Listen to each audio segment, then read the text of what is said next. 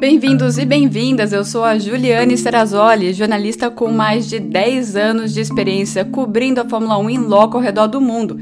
E essa é a versão em áudio do vídeo que eu sempre publico no meu Instagram, uma F1 Life, e no canal No Paddock da Fórmula 1 com a Ju no YouTube, tirando as dúvidas de vocês depois de cada GP da temporada.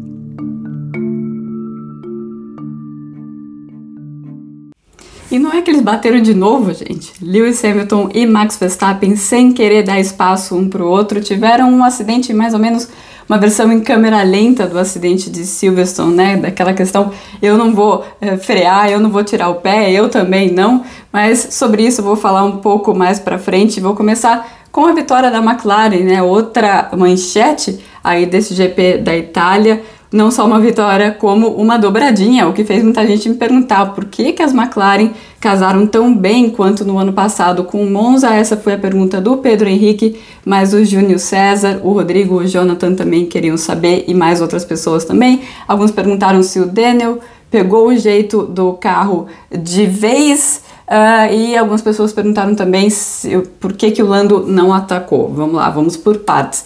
Então a McLaren tem duas vantagens importantes, na verdade, uma delas maior do que no ano passado, que é o motor. Motor Mercedes uh, fala alto em, em, Monza, como a gente viu, mas não é só isso, né? A gente viu a, a Williams, a Aston Martin lá para trás por que, que a McLaren não, né? A McLaren é um carro que quando você tira o downforce, o pacote deles funciona muito bem. A gente já tinha visto isso na Bélgica, um carro que se comporta muito bem com a asa menor. Então você consegue tirar o downforce e tirar também uh, bastante arrasto, mais arrasto do que a Red Bull consegue tirar, né? Então o que a gente viu foi a Mercedes como o melhor carro nesse final de semana na Itália e a Red Bull perdendo um pouco, né? Então você tem a, McLaren ganhando um pouco e a Red Bull perdendo um pouco. Isso tem a ver com a filosofia do carro da Red Bull, com o rake bem alto, é, que faz com que, vamos supor, a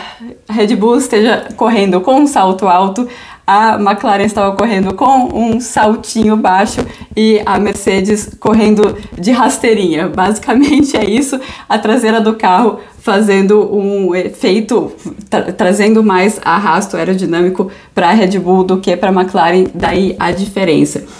E daí você tem o Daniel Ricciardo conseguindo ficar na frente do Lando Norris, né? A grande chave para ele na corrida foi, na verdade, a classificação na sexta-feira, seis milésimos só na frente, ele estando numa posição mais, mais à frente uh, na, na primeira corrida e na segunda corrida, correndo com o ar mais, mais limpo, ele consegue até o final de semana ir muito bem. É claro que também foi muito importante a largada ótima que ele teve no domingo.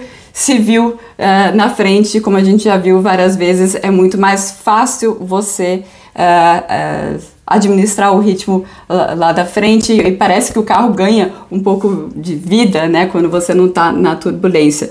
Depois, no final, o Lando achava que ele tinha condições sim de tentar uh, brigar pela vitória, mas ele tinha visto no espelho retrovisor dele o que tinha acontecido com o Hamilton e o Verstappen e decidiu, para o bem da equipe, não atacar. Então, essa foi a história da McLaren nessa dobradinha no GP da Itália. Já que eu já falei do acidente do Hamilton e do Verstappen, partimos para isso, então, né? o Arthur, Ari, André, Rafael, Lisa, Rodrigo, Érica, Aline, a Dani, Felipe, Lígia, Bruno, Carlos, todo mundo. Tanto o Hamilton quanto o Verstappen, essa é a pergunta do Luiz Felipe, poderiam ter evitado o acidente? E muita gente perguntando se a punição foi justa. Sim, os dois poderiam ter feito da mesma forma como em Silverstone, os dois poderiam ter feito algo para evitar o acidente e escolheram não fazer. No texto da punição fica bem clara qual é a interpretação dos comissários de pista, que é uma interpretação é, bastante razoável de que o Lewis Hamilton poderia ter feito a segunda parte da variante de uma maneira mais aberta para dar mais espaço para o Max e o Max deveria ter ou tirado o pé ou cortado a chicane. É por isso que ele foi punido. Ele não é considerado culpado 100%, mas predominantemente culpado da mesma forma que o Lewis Hamilton foi julgado em Silverstone.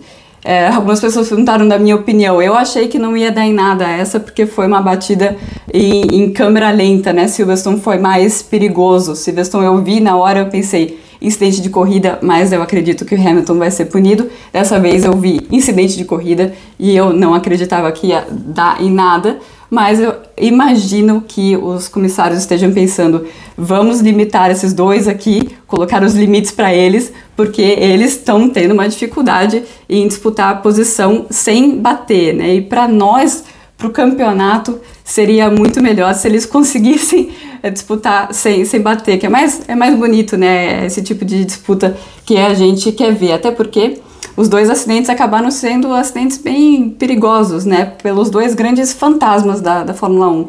Um é a desaceleração repentina, que foi o que aconteceu com o Max em, em Silverstone, um acidente em altíssima velocidade, e o que aconteceu com o Lewis de um pneu uh, tocar na, na, cabeça dele, né? Que é o outro grande drama da, da Fórmula 1. Então a gente já viveu esses dois grandes dramas e está na hora dos dois se comportarem uh, melhor na pista.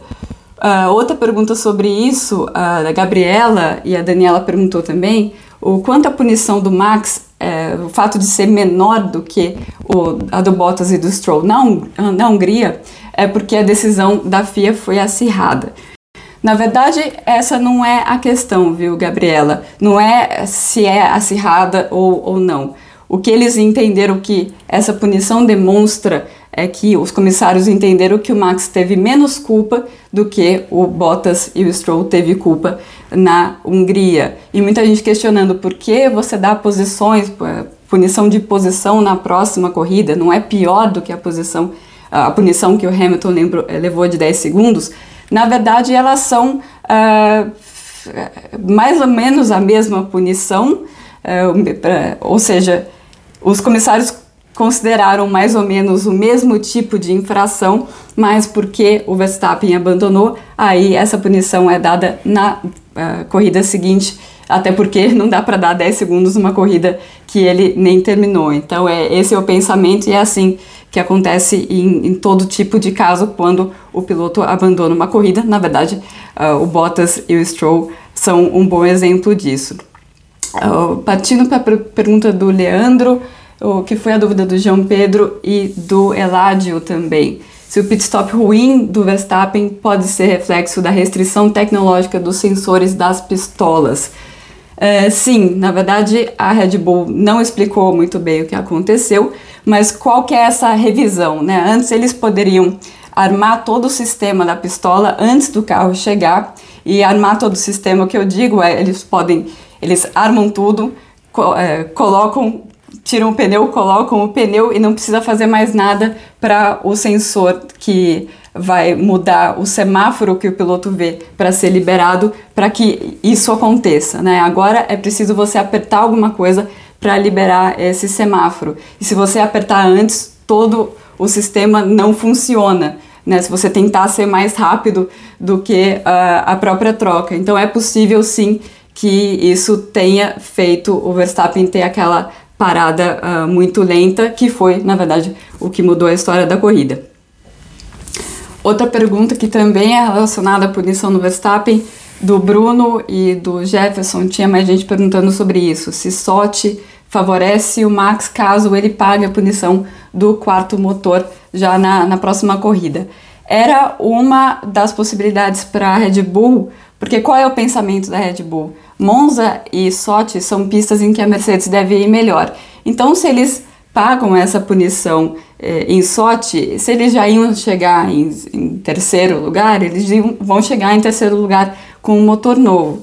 E se e tendo essa punição, é ainda mais tentador para a Red Bull realmente fazer isso e o Verstappen pagar essa punição já na próxima corrida e ter aí um motor novo para as últimas corridas do, do campeonato. Eles vão fazer os cálculos deles, né? Eles ainda não anunciaram o que eles vão fazer, mas é, Sochi é uma pista em que é difícil ultrapassar e os cálculos, que eu estou dizendo são no sentido de, ok, com a vantagem, com o rendimento do, do, nosso carro em relação a todos os outros do grid, tirando a Mercedes, se a gente largar em último, dá para ele escalar o pelotão mesmo numa pista em que não é tão fácil ultrapassar para chegar em terceiro e ele chegaria em terceiro de qualquer forma, porque a Mercedes vai bem em sorte. Então é esse cálculo, mas sim, fica mais tentador para eles anularem essa punição efetivamente e tomarem a do motor que eles vão tomar em alguma corrida de qualquer maneira. Uh, Marcílio, Lucas, Felipe, Ajude, Tiago, Christian, Jânio perguntando o que houve com a AlphaTauri. Bom, foram dois problemas diferentes, os dois pilotos reclamaram de alguma coisa indo para o grid ainda.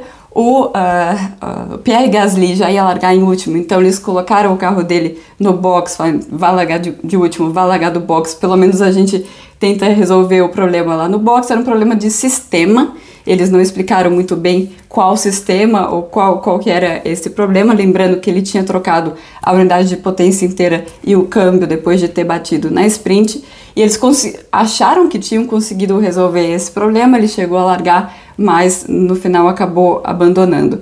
Ah, no final não, né? Bem no comecinho da corrida acabou abandonando. No caso do Yuki foi um, uma situação diferente, ele sentiu um problema de freio, também indo para o grid. Eles tentaram resolver esse problema no grid, mas acabou não dando tempo. E eles tentaram levar ainda o carro para o box, para ele largar do box, mas eles viram que não dava para resolver e ele nem largou. Então foi isso que aconteceu com a AlphaTauri.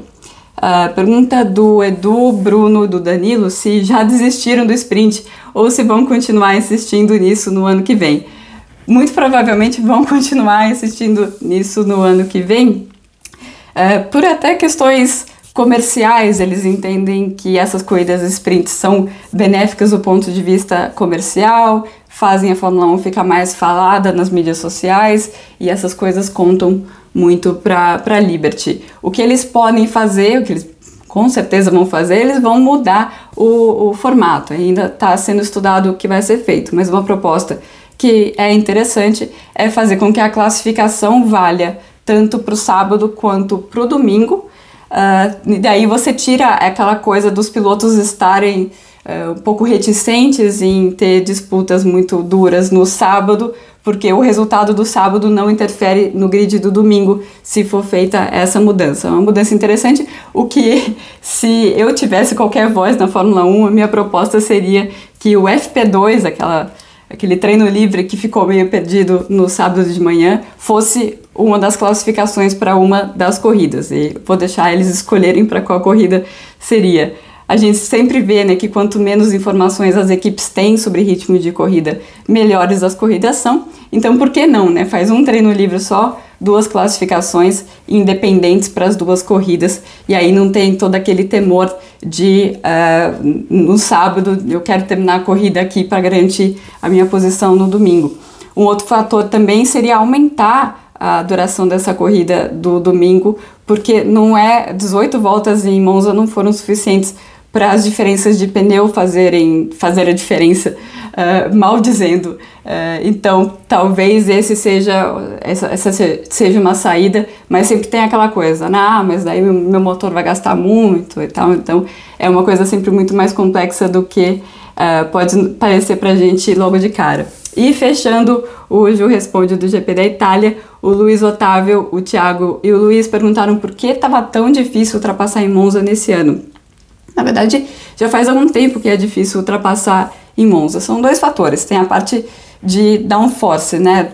Os carros estão com o mínimo de downforce possível, então eles estão escorregando mais, eles são é, mais, estão mais suscetíveis à turbulência, ao mesmo tempo que eles é, se aproveitam mais do vácuo. Então eles se aproveitam do vácuo na reta, mas seguir uh, um carro de perto na parabólica ou na alboreto ou na curva grande depois é, é mais difícil porque eles estão com, com menos downforce.